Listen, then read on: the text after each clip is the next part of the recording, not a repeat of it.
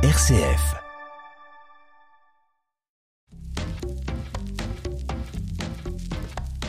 Tout le monde à l'intérieur, nous allons commencer. Je vais te préparer la dizaine de bienvenue, tu vas voir, ça va te détendre. C'est une pure merveille, merci infiniment. Eh bien bonjour à toutes et à tous et merci de nous rejoindre pour la toute dernière fois dans notre espace culture et détente de fin d'après-midi. Et oui, toute dernière fois car après trois ans de traversée des ondes, le bateau tout doux va regagner son port et jeter l'ancre définitivement. Alors trois ans, c'est près de 500 invités accueillis à bord, 146 écrivains, 138 chanteurs et musiciens, 51 comédiens, 28 réalisateurs et puis je vous passe le nombre d'humoristes, de sportifs, de photographes ou autres cuisiniers. Des talents confirmés ou prometteurs qui nous ont raconté leur parcours, évoqué autant qu'à faire leur actualité et réagi à notre petite troupe enthousiaste de chroniqueurs. Bref, une belle aventure que je vous propose de revivre avec les moments qui nous ont émus, fait sourire ou carrément consternés. Alors tout doux, souvenir, souvenir, c'est parti sur les chapeaux de roue ou plutôt sur les patins à glace. Tout doux, les meilleurs moments.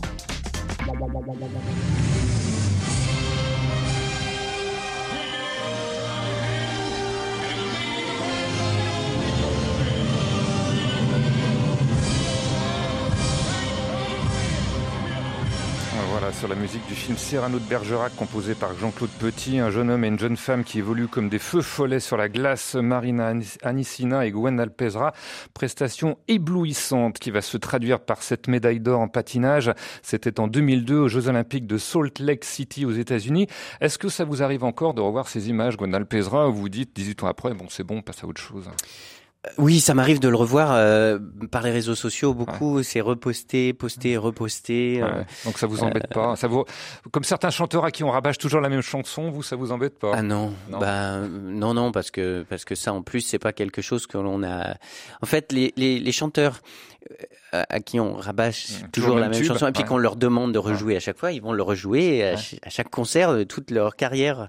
Alors que nous, ça a été sur une saison qu'on a fait ce programme-là et, et, et, après euh, et après le titre olympique, on a on a continué à faire beaucoup de galas et d'exhibitions, mais c'était avec des, des, choses nouvelles à, à, chaque fois. Donc on on ne réclame pas ce programme à chaque fois, mais on le revoit avec plaisir, bien sûr. C'était fantastique. La médaille, elle est où aujourd'hui? Je sais qu'on vous pose souvent cette question dans un coffre en banque, en vitrine au salon, au-dessus de la cheminée. Alors non, elle n'est pas en vitrine au salon. Euh, du fait, un, un, jour en fait, il y a eu un déclenchement d'alarme euh, chez moi et quand j'étais pas là, mmh. et euh, tout de suite dans ma tête, tout est passé. Bon, télé, machin, tout ça, on s'en fout.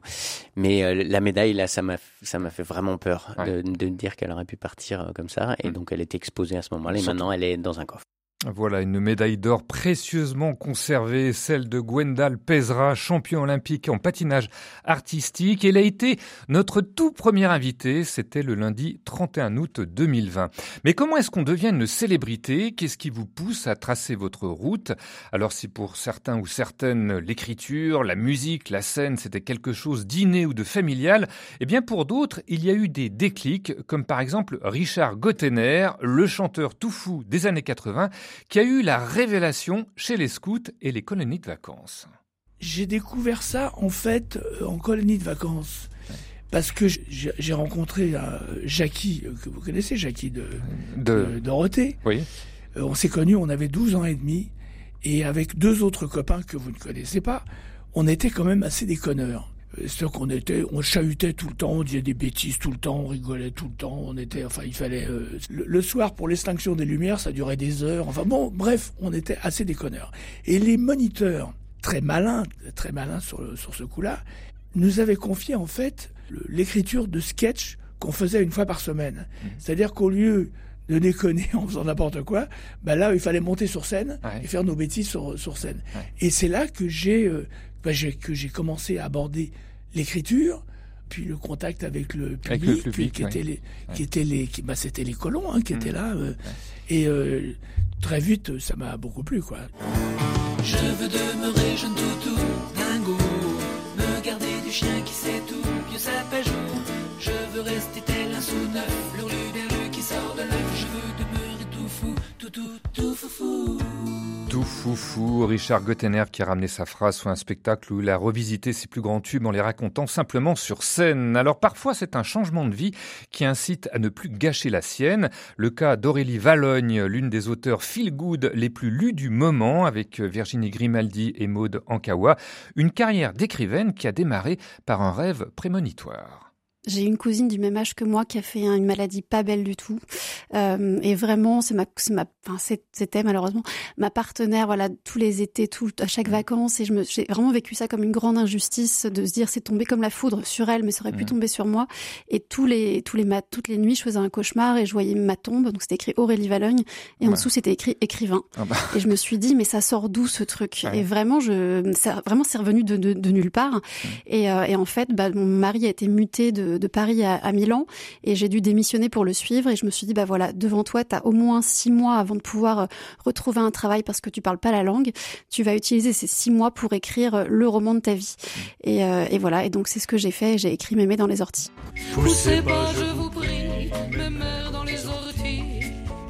Mémé dans les orties qui sera vendu à plus d'un million d'exemplaires à sa sortie en 2014, premier d'une longue série de best-sellers. Les trompettes de la renommée, elles ont aussi sonné pour Ibrahim Malouf, franco-libanais, qui compte parmi les musiciens les plus doués de sa génération. Mais il a bien failli avoir erreur sur la personne ou l'instrument quand, à 7 ans, son père lui a mis la trompette dans la bouche. J'écoutais mon père jouer de la trompette euh, dans le salon. Et entre le salon et ma chambre, il y avait un mur. Et, et, le son de la trompette était filtré par le mur. Et je trouvais ça très beau. Après, donc j'ai eu envie de faire de la trompette comme mon père parce que le son était très beau euh, à travers le filtre du mur. et donc du coup, euh, j'ai demandé à mon père de me donner des cours quand j'avais 7 ans. Il m'a dit d'accord, mais alors si tu veux que je te donne des cours, je vais prendre le temps de le faire, mais tu deviendras trompettiste. Mhm. Et je savais pas du tout ce que ça voulait dire, j'étais petit. Et après, j'ai commencé vraiment à jouer de cet instrument et j'ai trouvé que le son était beaucoup trop puissant pour mes oreilles. Et, et aujourd'hui, j'adore cet instrument, évidemment, mais pendant très longtemps, je ne l'aimais pas. Donc, euh, et, et, une des raisons pour lesquelles je pense que c'est un, un, instrument extraordinaire, c'est justement parce qu'en fait, contrairement à ce qu'on imagine, la trompette, c'est pas un instrument qui est nécessairement très sonore. Euh, c'est un instrument qui peut chuchoter pratiquement comme une voix humaine. Et donc il y a cette amplitude, si vous voulez, qui du chuchotement et de la douceur à euh, ce cri qu'on peut et qu'on peut se permettre de faire évidemment avec cet instrument, euh, qui fait que j'ai l'impression que ça peut vraiment euh, transposer musicalement tous mes états d'âme.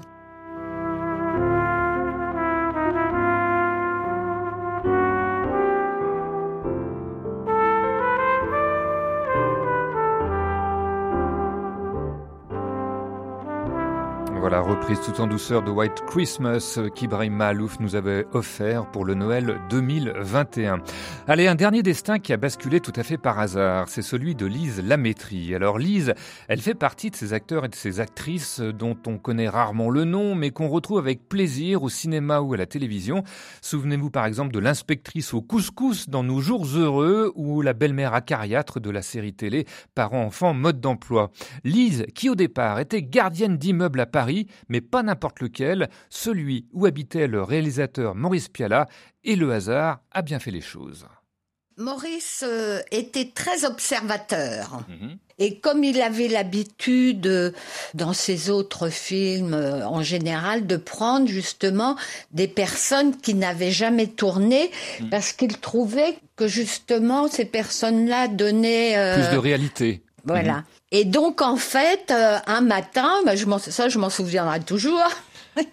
J'étais en train de trier mon courrier et puis il y a Sylvie qui arrive. Bon, à l'époque, je disais Madame Piala. Hein, oui, Sylvie Piala, la femme de Maurice, donc, oui. Qui vient me voir et elle me dit Ah, euh, Maurice est en train de préparer euh, son prochain film, Van Gogh, et il a pensé à vous pour le rôle de Madame Ravoux qui tient l'auberge. J'ai dit, c'est une blague.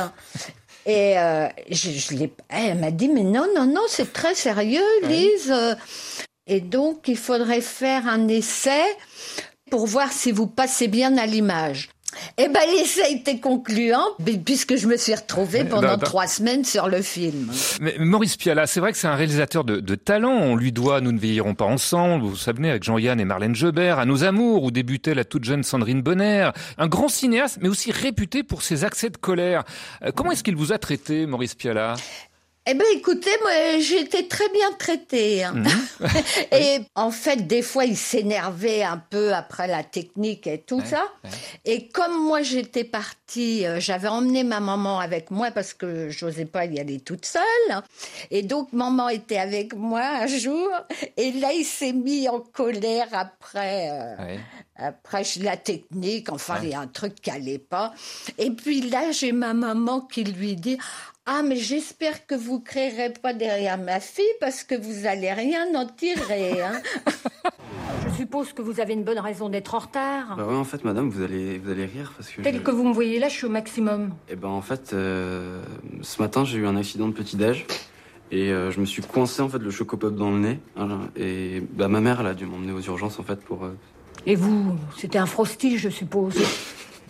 Lise Lamétrie en CPE pas dupe dans le film LOL avec Sophie Marceau. Et ma chère Lise, on attend avec impatience vos mémoires. Allez, avant de passer à la suite, on va marquer une première page musicale. Et comme on était paresseux, eh bien, on demandait à nos invités de nous la proposer. Des chansons ou des airs qui les ont inspirés ou marqués, marqués dans leur vie un moment ou un autre. Et c'était le cas de Francis Perrin, comédien et metteur en scène, papa d'un enfant autiste qu'il a su brillamment amener sur les planches pour interpréter du Molière. Et pour Francis Perrin, c'est un Ce n'est rien de Julien Clerc qui restera gravé dans sa mémoire. Ça a justement un rapport avec Louis parce que le jour où on a, on a été voir un, un grand professeur euh, Spécialiste, hein. spécialiste de l'autisme pour euh, justement avoir un diagnostic et tout, et il, n'est- il m'a dit en, en voyant Louis, en me regardant droit dans les yeux, euh, faites le deuil de votre enfant, laissez tomber. Une phrase terrible. hein. Ouais. Phrase terrible. Et on, on est ressorti avec mon épouse. euh, je me souviens, il faisait très très beau. Et on a mis Louis dans la voiture. On a dit non, non, on ne laissera pas. Et à ce moment-là, à la radio, est passée la- Julien la Clerc. chanson de Julien Clerc. Ce n'est rien. qui est, que je connais bien, Julien en plus, euh, Ouais. qui est une de mes relations. euh, donc, et c'est une chanson, enfin, donc qui nous a marqué, et, et c'est pour ça que Ouais, qui marque une étape très importante Ouais. dans votre vie. très. Rien. Tu le sais bien, le temps passe, ce n'est rien. Tu sais bien, elles s'en vont comme les bateaux, et soudain, ça revient pour un bateau qui s'en va et revient. Il y a mille coquilles de noix sur ton chemin coule, c'est très bien. Et c'est comme une tourterelle qui s'éloigne à tire d'aile en emportant le duvet qui était ton lit un beau matin. Et ce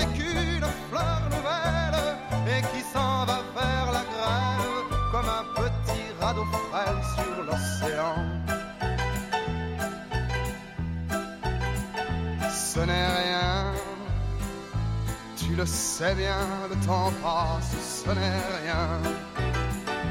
Tu sais bien, elles s'en vont comme les bateaux, et soudain, ça prévient, comme un bateau qui revient, et soudain, il y a mille sirènes de joie sur ton chemin qui résonne et c'est très bien. Ce n'est rien, Julien Clerc, qu'on aurait d'ailleurs bien aimé recevoir dans Tout mais on a quand même reçu sa fille Vanny, et on peut dire que la relève musicale est déjà bien assurée. Tout doux, la dernière, avec Vincent Bellotti. Et suite de ce spécial album Souvenir de tout doux, recevoir autant de personnalités d'horizons si divers, eh bien c'était un vrai bonheur, surtout quand elles se livraient à quelques confidences pour nous révéler par exemple ce qui se cachait derrière les œuvres qui les ont rendues célèbres. Illustration, c'est le cas de dire avec Nicole Lambert, elle est dessinatrice et c'est la maman des triplés. Vous savez, c'est ces trois blondinets, deux garçons et une petite fille qui depuis plus de 40 ans font la joie des lectrices de Madame Figaro. Reste quand même cette question, pourquoi les triplés ont une maman et qu'on ne voit jamais le papa? Non, ça c'est une question qu'on me pose très souvent. La grand-mère, j'y arrive pas. Et le père, j'y arrive pas non plus. Et ça, je sais, je sais de qui c'est la faute. C'est la faute de, mon mari qui voulait toujours que ce soit lui le père des triplés. Et il n'était jamais, j'avais fait plein de croquis. C'était pas une, pas une décision réfléchie. J'avais fait plein de croquis et alors, bon, il voulait toujours que ce soit lui, et il ne se plaisait jamais. Ah non, je ne suis pas comme ci, ah non, je ne suis pas comme ça. Ensuite, après, j'ai erré, euh, euh, il avait l'air trop jeune, il avait l'air d'un bébé, je lui mettais une barbe, il avait l'air d'un ogre, enfin bon. Et puis finalement, j'ai laissé tomber.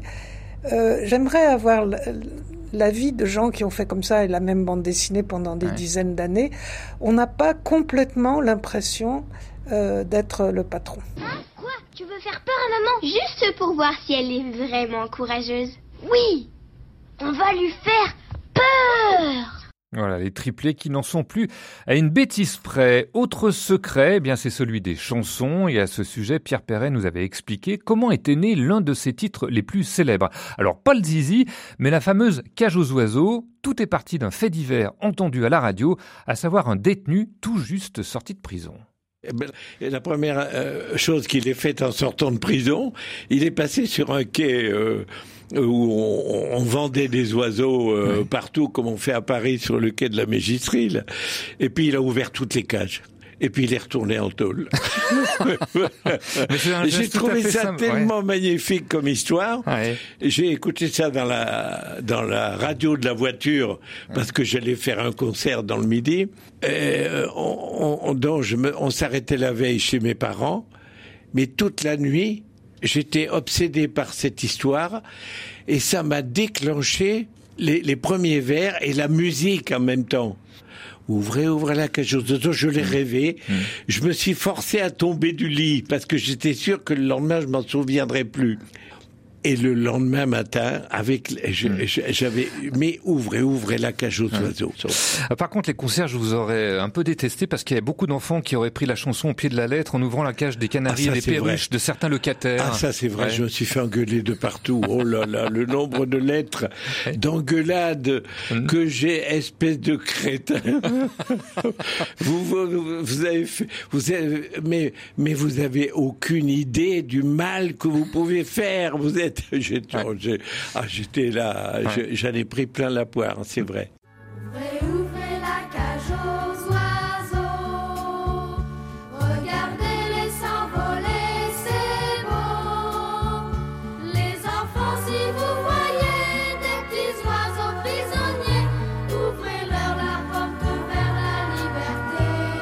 Voilà l'ami Pierrot qu'on a eu la joie de recevoir pour fêter la 500e de Toudou et qui est toujours vert à 88 printemps. Il a sorti un nouvel album. Alors cela dit, il y a des confidences qui nous ont aussi un peu surpris. Et c'est le cas de Fanny Ardant. Fanny Ardant, figure iconique du cinéma français, avec cette voix particulièrement envoûtante. On l'avait fait analyser par une coach spécialisée. Eh bien Fanny Ardant, sa voix, elle a du mal à l'accepter. Non, je me suis jamais. Euh, oui, parce que la voix, c'est comme la démarche ou la gestuelle. C'est les autres qui en sont conscients soi-même, ça. Va. Mais j'entendais cette personne qui disait une chose que je sais très bien, que j'ai jamais su. Mhm. Les accents. Je me rappelle que on riait quand j'étais enfant parce que je sais jamais comment on disait le café au lait ou le café au lait. Tu vois? Donc il y a des et dans la, dans la langue française. Et moi, j'aime beaucoup euh, la langue française parce qu'elle est très précise. Vous aimez votre voix? J'ai envie de vous poser la question tout simplement, non, Fanny Ardant. Non, Mais non. Quand on a une voix aussi envoûtante, comment ne pas l'aimer? Mais parce que c'est vous qui l'entendez. Moi, euh, j'entends pas vraiment ce que vous entendez. Est-ce que, vous savez, c'est comme quand on, on, marche dans la rue et tout d'un coup, dans un magasin, il y avait une glace, un miroir, je veux dire. Et tout d'un coup, vous vous voyez en reflet. Et vous êtes obligé de dire c'est moi ça. Parce qu'en fait tout ce qui est vous et qu'on porte en soi on le visualise jamais. Donc comme je vous dis la gestuelle la démarche euh, la façon de parler la façon de répondre. Tout ça c'est un écho de plein de choses qu'on trimballe en soi mais qu'on ne connaît pas. Bon, écoutez, je pense que je vais quand même vous réconcilier avec votre voix aujourd'hui, au moins. très bien, d'accord. Mais qu'est-ce qu'on s'était dit ce soir-là déjà? Ah oui, vous êtes menteur, inconstant, faux, bavard. hypocrite, orgueilleux, lâche, méprisable, etc. Mais vous voulez pas m'épouser voilà, qui ne voudrait pas épouser Fanny Ardant, extrait de la belle époque de Nicolas Bedos. Autre comédienne particulièrement attachante, c'est Annie Dupéret, celle qui, telle Marilyn, a fait voler sa jupe rouge au-dessus d'une bouche de parking dans un éléphant, ça trompe énormément, et qui est restée pendant plus de 30 ans le pilier de la série Une famille formidable. Annie Dupéret, devenue aussi écrivaine, a commencé par Le Voile Noir, ce livre où elle racontait le traumatisme lié à la mort brutale de ses parents, intoxiqués par un chauffage au gaz défectueux. Elle avait 8 ans à l'époque et l'écriture était pour elle un révélateur. Je, voulais partager et être comprise. Moi, je pense toujours que la, clarté, c'est la politesse de l'écrivain. Et surtout quand on écrit une chose aussi sensible que ça, essayer de se, de se faire comprendre. Et en fait, ce que je, voulais faire, c'était une, comme une plaie ouverte qu'on a sous un pansement bien caché. Moi, le pansement, c'était la sûreté de moi, mon métier, tout ça, cette défense que j'avais. Cette protection. Et puis, j'ai eu envie de, disons, de soulever le pansement et de décrire qu'est-ce qui, qu'est-ce qu'il y a là-dessous quand on ne veut pas faire un pas pendant 30 ans? J'avais lu, avant d'écrire, avant de me lancer, j'ai lu, évidemment, la mère de ma mère de Cohen, machin, de beaucoup de, de, de, livres comme ça sur les gens, et j'étais frappé par une chose, c'est que soit il faisait de la poésie, et je me disais on fait pas de la poésie avec ça, c'est c'est dégueulasse, une douleur comme ça, faut essayer de la rendre belle et pas trop pas trop moche, mais on peut pas faire de la poésie là-dessus. Et puis et puis je me disais aussi, les autres que je lisais souvent il partageait ça quand l'affaire était réglée. Et, moi, je disais non, je veux, je veux, je veux décrire euh, au moment la chose encore encore en problème comme ça.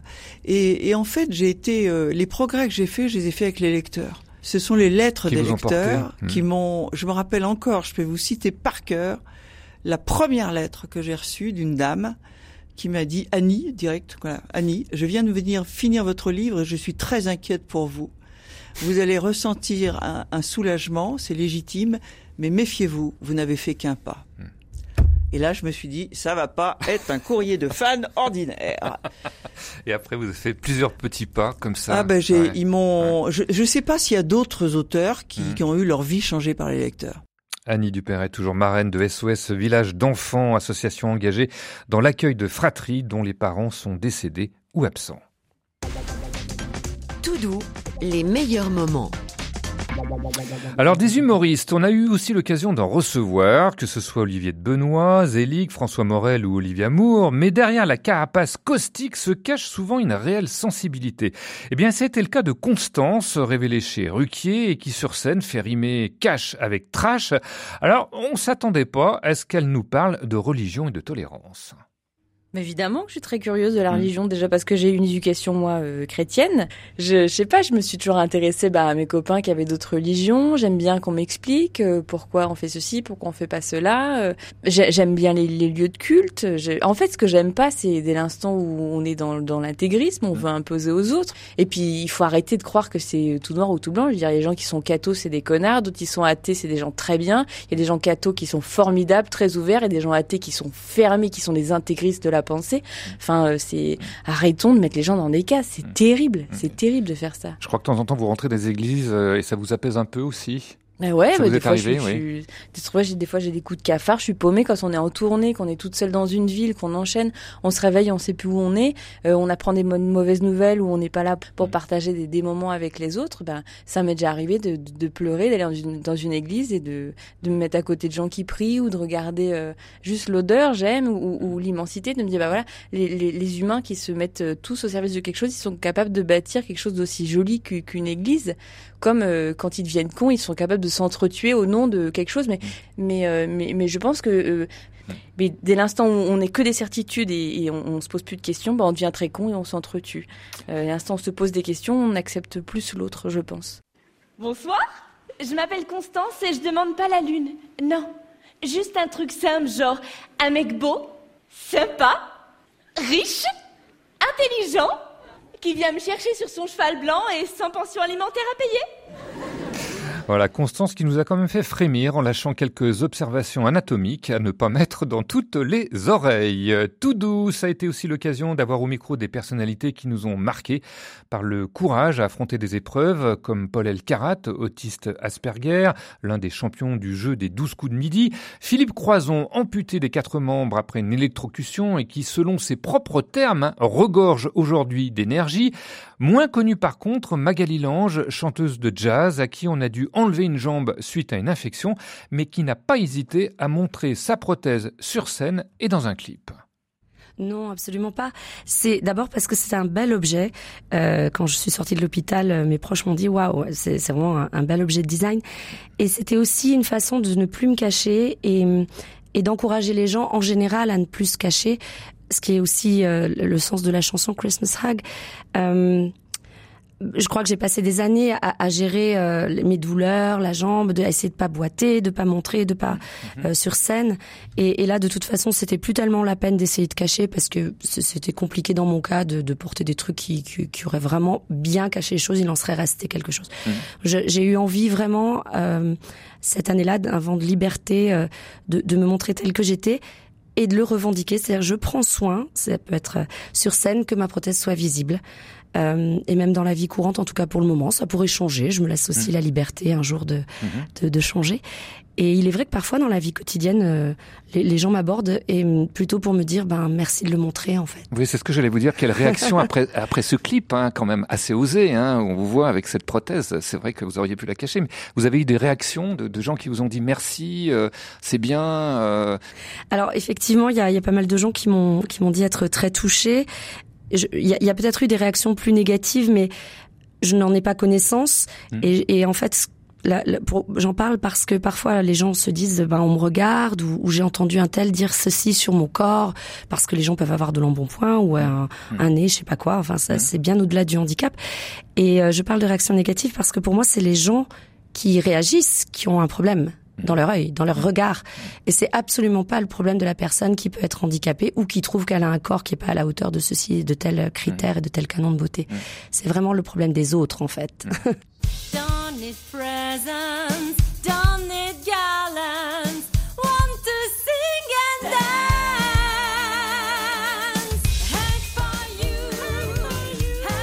Hug for You, l'un des titres d'un album de Magali Lange à qui on souhaite de continuer à embrasser une très belle carrière. Par contre, pour certains, eh bien la carrière et la vie tout court, ben, elles se sont arrêtées. Ainsi pensé pour Daniel Lévy, l'inoubliable Moïse dans la comédie musicale Les Dix Commandements. Il nous avait confié sans tabou son, son combat contre le cancer avant d'y succomber le 6 août 2022. Un être humain, il est jamais dans le renoncement. Un être mmh. humain euh, sur qui tombe une le ciel sur la tête, oui. ben, il dit que le ciel, euh, c'est le salut aussi. L'épreuve nous est envoyée d'en haut, mais elle est faite pour nous, nous, nous parfaire, pour nous rendre encore plus vivants. Parce qu'on n'est jamais autant vivant que quand on est euh, bousculé à ce point-là, parce qu'il y a des sensations, des sens qui sont en émoi que j'avais jamais mis euh, sur le on. Il y a des sensations qui étaient sur le off avant d'avoir été parcouru par l'épreuve qui vous rend encore plus vivant, avec bien sûr la peur d'être euh, euh, euh, pas en mesure de surmonter, mais de toute façon c'est pas entre nos mains. Nous, tout ce qu'on peut faire, c'est ici je peux le dire avec plus de facilité, c'est d'avoir la foi et c'est de de lever les yeux au ciel.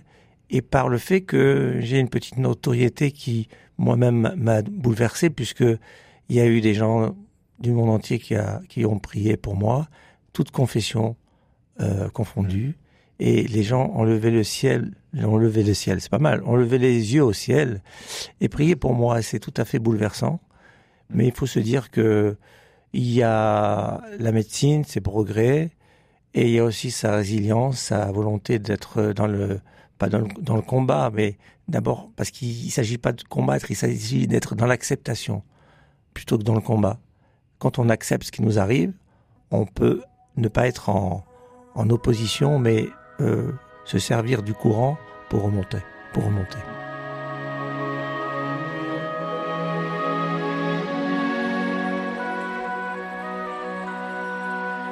C'est tellement simple L'amour,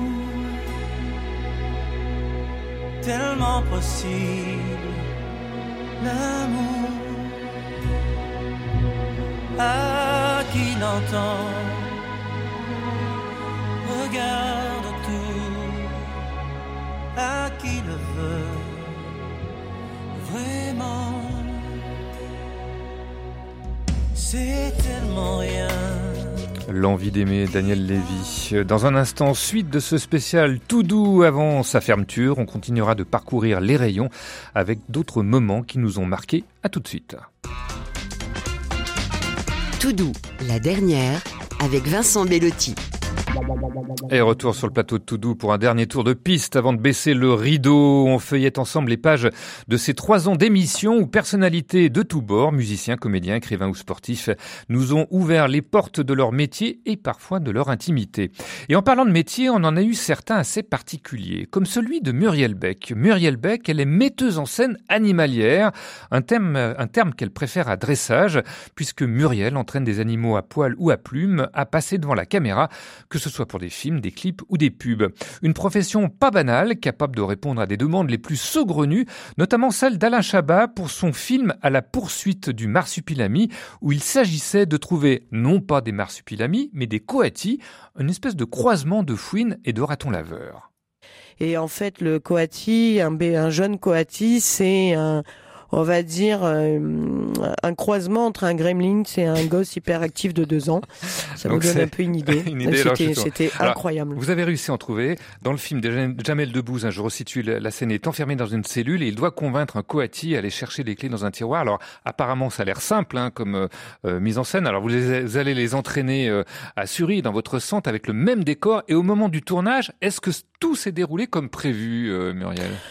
Alors il s'est passé, euh, non, c'est pendant la préparation, en fin de préparation, où, là il s'est passé un truc euh, assez incroyable chez moi.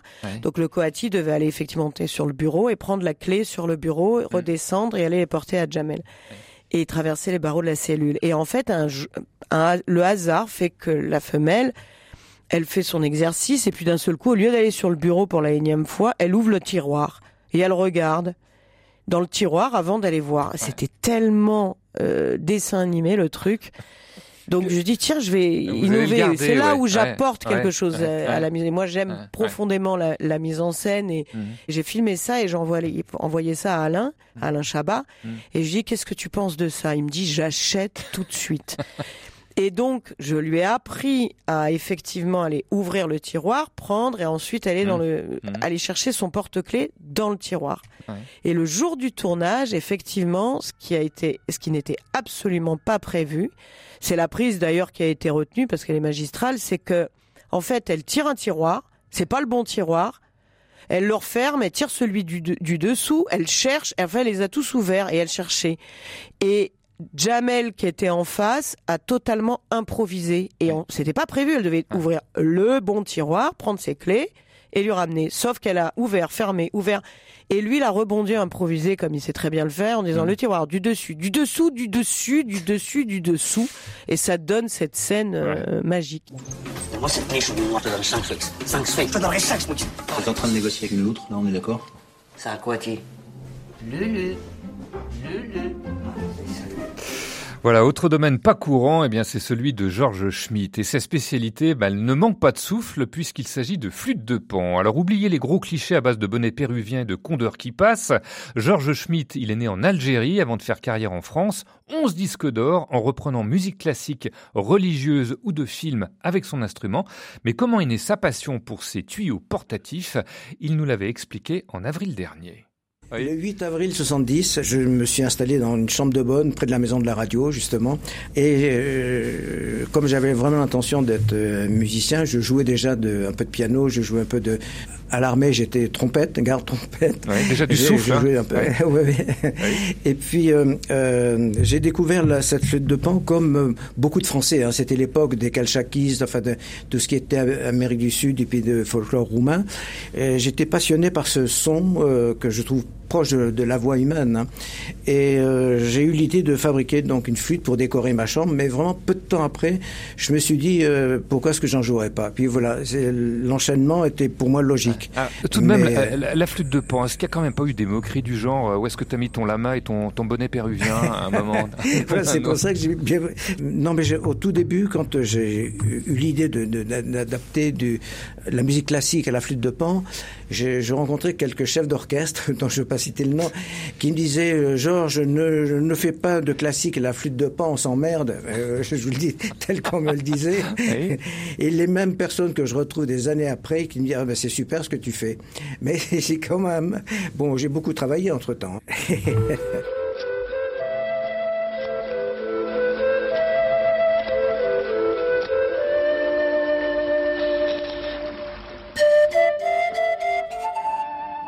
Voilà la pub pour une célèbre marque de jambon que Georges Schmitt avait composée et réinterprétée en direct dans Tout Doux. Et si vous voulez vous lancer aussi, ben vous pouvez lui passer commande, non pas de jambon, mais de flûte de pan. Allez, on va rester dans la musique avec ce tube en noir et blanc.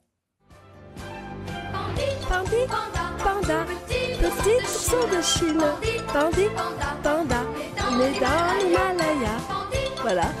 Pandi Panda, petit ourson de Chine, Pandi Panda, on te protégera. Et je vous en veux, Chantal Goya, parce que depuis que j'ai réentendu ce titre ce matin, il me sort plus de la tête au point d'être devenu insupportable devant mes collègues de travail. Est-ce qu'on pourrait le rechanter ensemble, au moins le refrain pour exorciser? Est-ce que vous êtes prête?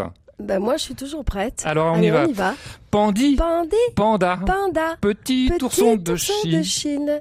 Pandi, Panda, Panda, tu, ne seras, pas, une, victime. Pandi, Panda, on te protégera. Merci Vous savez, cette Chantal. Chanson, elle fait une, comment on peut te dire, un standing ovation dans les salles. Ah les gens hurlent parce qu'elle représente tellement la disparition des animaux, la mm. planète qui se fâche, enfin tout ce qui est terrible et qui arrive. Et je dis toujours aux enfants, vous serez les adultes de demain. Et je pense que grâce à vous, la planète va, faire un grand, mm. va vous refaire un beau sourire. Voilà, Pandi Panda, chanté en duo avec Chantal Goyen, un des moments qui fait dire qu'on a bien fait de choisir la radio comme métier en permettant d'approcher les stars de son enfance. Donner de la voix justement, on a eu l'occasion de le faire au sens propre grâce à une coach d'exception, à savoir Marianne James, l'animatrice télé et jurée d'incroyable talent était en tournée pour Tout est dans la voix, un spectacle interactif où elle aidait le public à trouver la sienne.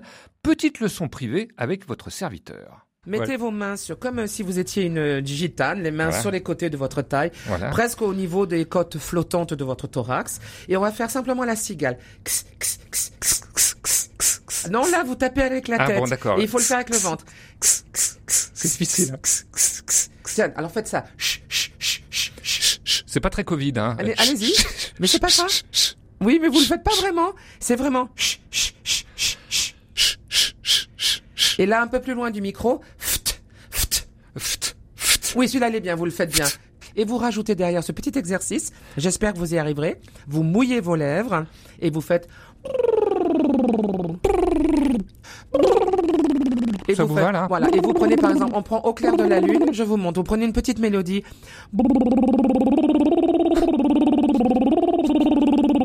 À vous.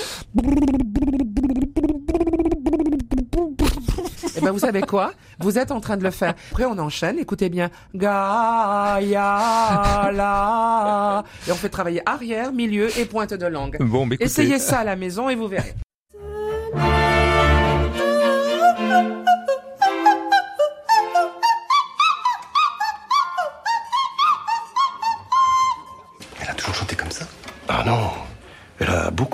Beaucoup progressé.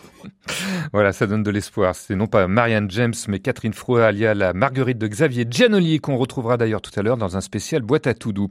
Lui, par contre, pas de fausses notes, ni dans son parcours, ni sur son piano. C'était André Manoukian, musicologue averti, et en septembre 2021, il nous avait fait le plaisir de nous emmener sur les routes de la musique dans une émission en direct et en public avec les petits chanteurs de Lyon. Devant lui, un micro, mais surtout un piano pour accompagner ses propos, comme cette rencontre entre deux génies du classique.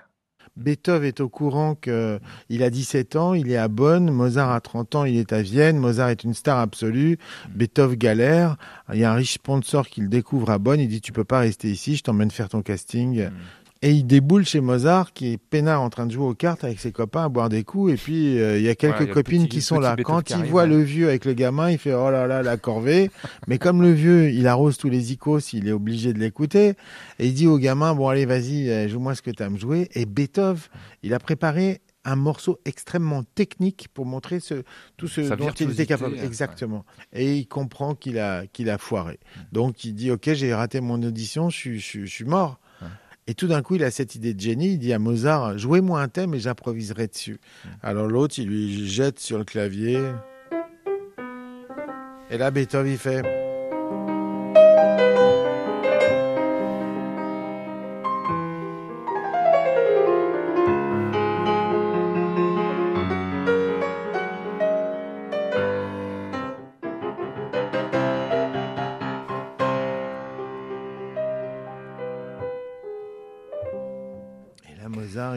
Ah bah là, on peut, on peut, on peut, que qu'approuver hein, bah, ce genre. Écoutez ce nom, Beethoven, le monde entier en entendra parler. Et moi, sur ma route, quand je vous rencontre des, des, des, des, pianistes classiques, mais formidables, qui qui sont pas capables d'improviser sur Au clair de la lune, je dis il y a un gros gros problème là quand même. André Manoukian, qui avant de repartir nous avait fait ce très beau cadeau d'accompagner au piano les petits chanteurs de Lyon pour une pièce suédoise, Livette Ngauta, sous la direction du chef de chœur Thibault Loup. Je vous laisse apprécier.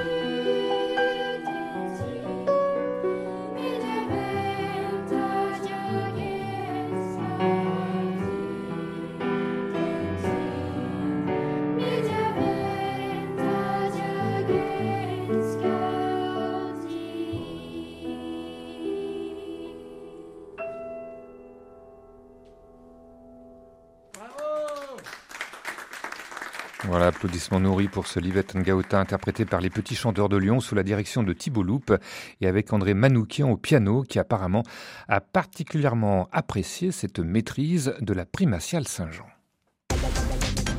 Tout doux, les meilleurs moments. Et oui, tout doux, spécial dernière, les meilleurs moments de ces trois ans passés en votre compagnie et aussi celles de nos nombreux invités du spectacle ou de la littérature. Tout doux, une émission aussi en référence à la to-do list, ces conseils pratiques à bien noter pour embellir votre vie, que ce soit en matière d'éducation, de cuisine, de cinéma, de jardinage ou de santé.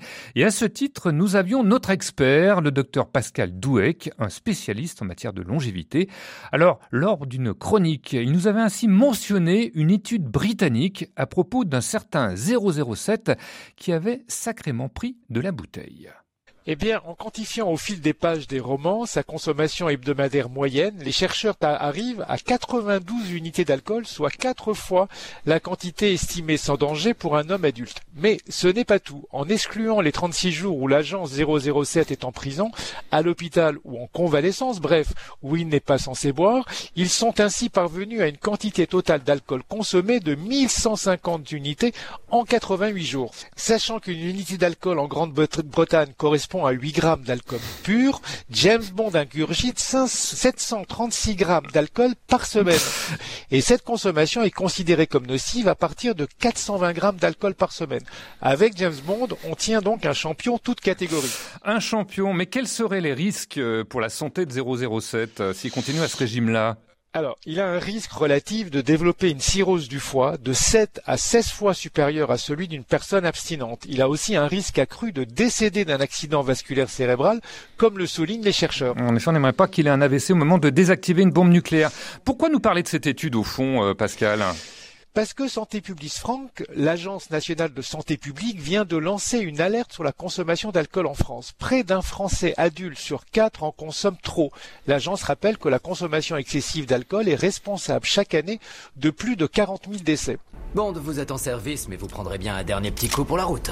Et ça fait trop 4 heures que j'ai pas pris un, un seul verre. Waouh C'est un record voilà, un record, mais pas encore d'abstinence. Alors ces chroniques, elles étaient la plupart du temps en direct, d'autres enregistrées pour des raisons pratiques. Et j'allais dire heureusement, vu les fous rires au moment de les prendre au micro, illustration avec Viviane Perret pour notre rubrique complément d'objet. Bonjour Viviane, alors aujourd'hui on va sortir nos fuseaux ou nos aiguilles car on va faire dans la dentelle. Mais d'abord, qu'est-ce qu'on appelle précisément dentelle? Bonjour dans... Bonjour dentelle. Bonjour dansant.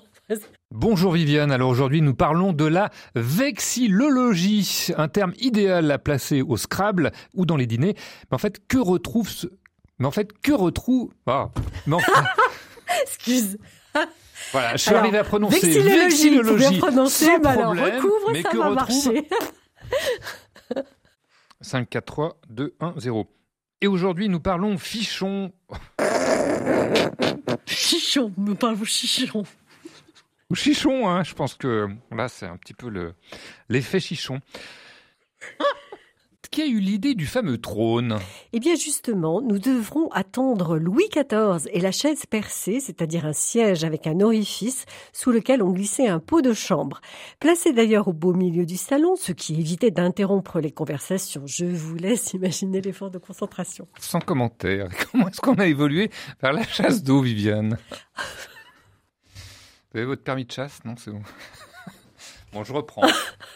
La tradition affirme que le talisman saphir imposant à enchasser dans de l'or et décoré d'émeraudes, de grenats et de perles aurait été suspendu au cou même de la dépouille de Charlemagne lorsqu'il fut mis en terre en 1814 à Aix-la-Chapelle. attendez, non, ça va pas du tout. C'est pas 1814 parce que vous, ah vous le rajeunissez, vous le rajeunissez beaucoup Charlemagne. Hein. Il avait pas ah encore de barbe là. Ça va pas déranger. Hein. pas encore. Mais pas déranger du tout. Je reprends un bonjour Vincent. Bon ça tu. Ah. Mais qui a eu cette idée folle Mais qui a eu cette idée folle D'inventer ce talisman Oh là là, c'est terrible, c'est terrible, c'est terrible. C'est ce sacré Charlemagne, sacré Charlemagne. Voilà, Viviane Perret, notre chroniqueuse qui, avec ou sans Charlemagne, nous a mis tous les mardis à bonne école. La boîte à tout doux. Ah, cette boîte à tout doux, elle en a fait frémir des invités. Le principe, un petit coffret à l'intérieur des cartes numérotées, avec au dos de chacune une question décalée pour mieux connaître la personne. Alors, petit florilège, avec le talent caché de l'humoriste Sophie Forte, le petit défaut du pilote automobile Sébastien Grosjean, le personnage culte de l'imitateur Yann Jamet, Sheila, qui se rêve en Indiana Jones, et pour commencer, Xavier Giannoli, le réalisateur des Illusions perdues. Alors, quelle est la partie de votre corps que vous préférez, Xavier Giannoli? Euh, Alors là, c'était totalement inattendu comme question. Ah bah c'est des euh, questions inattendues, oui. Écoutez, je pense que j'aime mon nez. Oui. pourtant, euh, il n'est pas fin et discret. C'est un nez de Corse. Je suis Corse, mais il me rappelle mon père et la présence dans mon corps et sur mon visage de mon père que j'aime et que je respecte et que j'admire tant. Voilà, je à travers mon nez, c'est une façon de dire à quel point j'aime mon père. Votre talent caché, est-ce que vous avez un talent caché Et eh Oui, absolument. Je joue divinement du jazz au flûte. Du jazz au flûte Oui, c'est un flutio euh, qui fait oui, oui, oui, oui, oui, oui, oui, oui. Là, on dirait que vous passez la perceuse, hein, Sophie. Le, jazz au flûte, vous êtes sûr que ça existe? C'est vrai? C'est absolument, et j'en ai joué dans mes spectacles. D'ailleurs, c'est pour ça que tous les gens partaient avant, avant la fin. Pire que la cornemuse. et beaucoup moins lourd. Un de vos défauts que vous aimeriez bien corriger euh, Mes défauts que j'aimerais bien corriger, euh, oh, il y en a, il y en a plein. Essayer de d'aller moins vite ah, dans la vie de tous les jours, pas sur la pas sur la route. Oui, bah, pas sur la route. Dans mon enfin, sur la route, si quand même, respecter les limitations de vitesse, j'imagine quand même. Toujours. Non, mais juste aller moins vite dans le raisonnement. Moins vite dans le raisonnement. J'ai vu aussi que, et c'est votre femme qui le dit, que vous êtes très perfectionniste. Hein. Euh, vous voulez vraiment aller jusqu'au bout, euh, être le meilleur, que ça soit professionnel, en amitié, comme mari, comme père. Est-ce que c'est vrai ça? À tout. Oui. Si vous on joue au Molki ou au Cluedo ou n'importe, vous n'aimez pas perdre. Il faut que non, je, je déteste ça. Il faut bien qu'il y ait des perdants et des euh, gagnants. Euh... Peut-être. Bon bah c'est le deuxième alors que j'essaie de corriger, mais bon ça fait partie de mon métier. Est-ce que vous avez un héros ou héroïne euh, de cinéma ou dans la vie quotidienne, fait une sorte de, de, modèle de référence On a parlé tout à l'heure de Thierry Luron, mais est-ce que vous en avez d'autres? Ah oui, oui, oh, bah, j'en ai, j'en ai plusieurs. Euh, alors. Bon, comme beaucoup de, de, jeunes hommes de ma génération, j'ai beaucoup admiré Jean-Paul Belmondo, par exemple, parce que c'est vrai que. Euh, est-ce que Jean-Paul Belmondo est avec nous aujourd'hui? Ah bah forcément, je suis là, toc toc badaboum, j'arrive en direct sur RCF. Une cascade, une cascade radiophonique, un nouveau concept. Les cascades à la radio, c'est peu pratique. Comment allez-vous, Vincent, Vincent? Oh, bah, écoutez, ça va très bien, Jean-Paul. Je suis ravi d'avoir de vos nouvelles. Hein, Vincent, je vais vous le dire, j'ai été charmé, positivement charmé. Quel autre métier auriez-vous aimé faire si vous n'aviez pas été chanteuse? Aucun. Aucun? Ah si, si j'avais été un mec, j'aurais été explorateur. Pourquoi explorateur? Oh, parce que j'aime bien aller chercher des trucs, fouiller, fouiner. Euh. J'aurais bien aimé, par exemple, aller travailler sur le temple d'Ancor. Ah oui? Ah oui, ça m'aurait plu. C'est pas trop tard, hein oui, enfin, c'est pas trop tard. J'ai quand même encore un petit peu de boulot. Et puis, euh, et puis bon, après, je peux, moi, je peux aller garder des moutons dans le Vercors. Hein, vous savez, moi, rien ne moi, rien ne m'arrête. Moi, j'aime la vie, euh, j'aime l'aventure, et il faut faire de sa vie une aventure. Allez, une autre question entre 1 et 18 toujours, euh, Olivier de Benoît. le 2. Si vous aviez une baguette magique, qu'est-ce que vous changeriez en urgence pour que le monde aille mieux? Je pense les animateurs de RCF. Je pense. Moi, je pensais, je pensais à autre chose, mais bon, bon, merci Olivier de Benoît. Je vous souhaite une bonne fin de journée. C'était ma dernière émission, grâce à vous. Merci. alors, ça a marché, alors. Ah oui, ça a marché. Ça a marché. Et oui, ça a marché. C'est fait, Olivier de Benoît. Je m'en vais. Mais avant de se quitter, comme pour les Césars, allez, la petite séance de remerciements.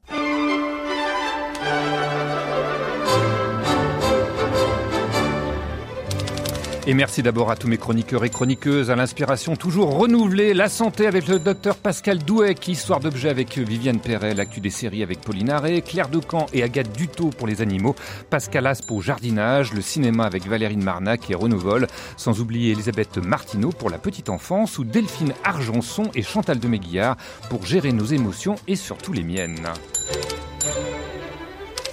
Merci aussi à toute la farandole de techniciens en régie, Thomas Jagu, Christophe Morag, Louis-Martin Fermont, Hugo Vincent, Antoine Picot, Nathan Fort, Pierre Samanos à Paris et celui du jour, Pascal Gauthier. Merci pour leur patience et leur présence rassurante et efficace. Et puis merci enfin à Régine Maillet, tout spécialement Catherine Ségouffin, serial killeuse de la prise de rendez-vous d'invités et de la lecture de textes. Sans elle, l'émission n'aurait pas pu exister. Enfin, merci à vous, auditeurs, auditrices, qui nous avez suivis, encouragés, parfois critiqués. Mais que serait la radio sans vous pour nous écouter? Avant de commencer, je voudrais remercier euh, Vincent d'être avec nous. Ah, avec plaisir. Eh bien, merci à moi-même. Pourquoi pas après tout? Voilà, tout doux, c'est fini. Mais on se retrouvera à la rentrée pour une autre aventure parentale. Et puis, si vous êtes trop en manque, eh bien, sachez que tous les week-ends de juillet et d'août, vous pourrez réécouter une sélection des personnalités qui nous ont le plus enthousiasmés. D'ici là, bel été à tout le monde. Moi, je m'en vais tout doux sur la pointe des pieds. Bye bye.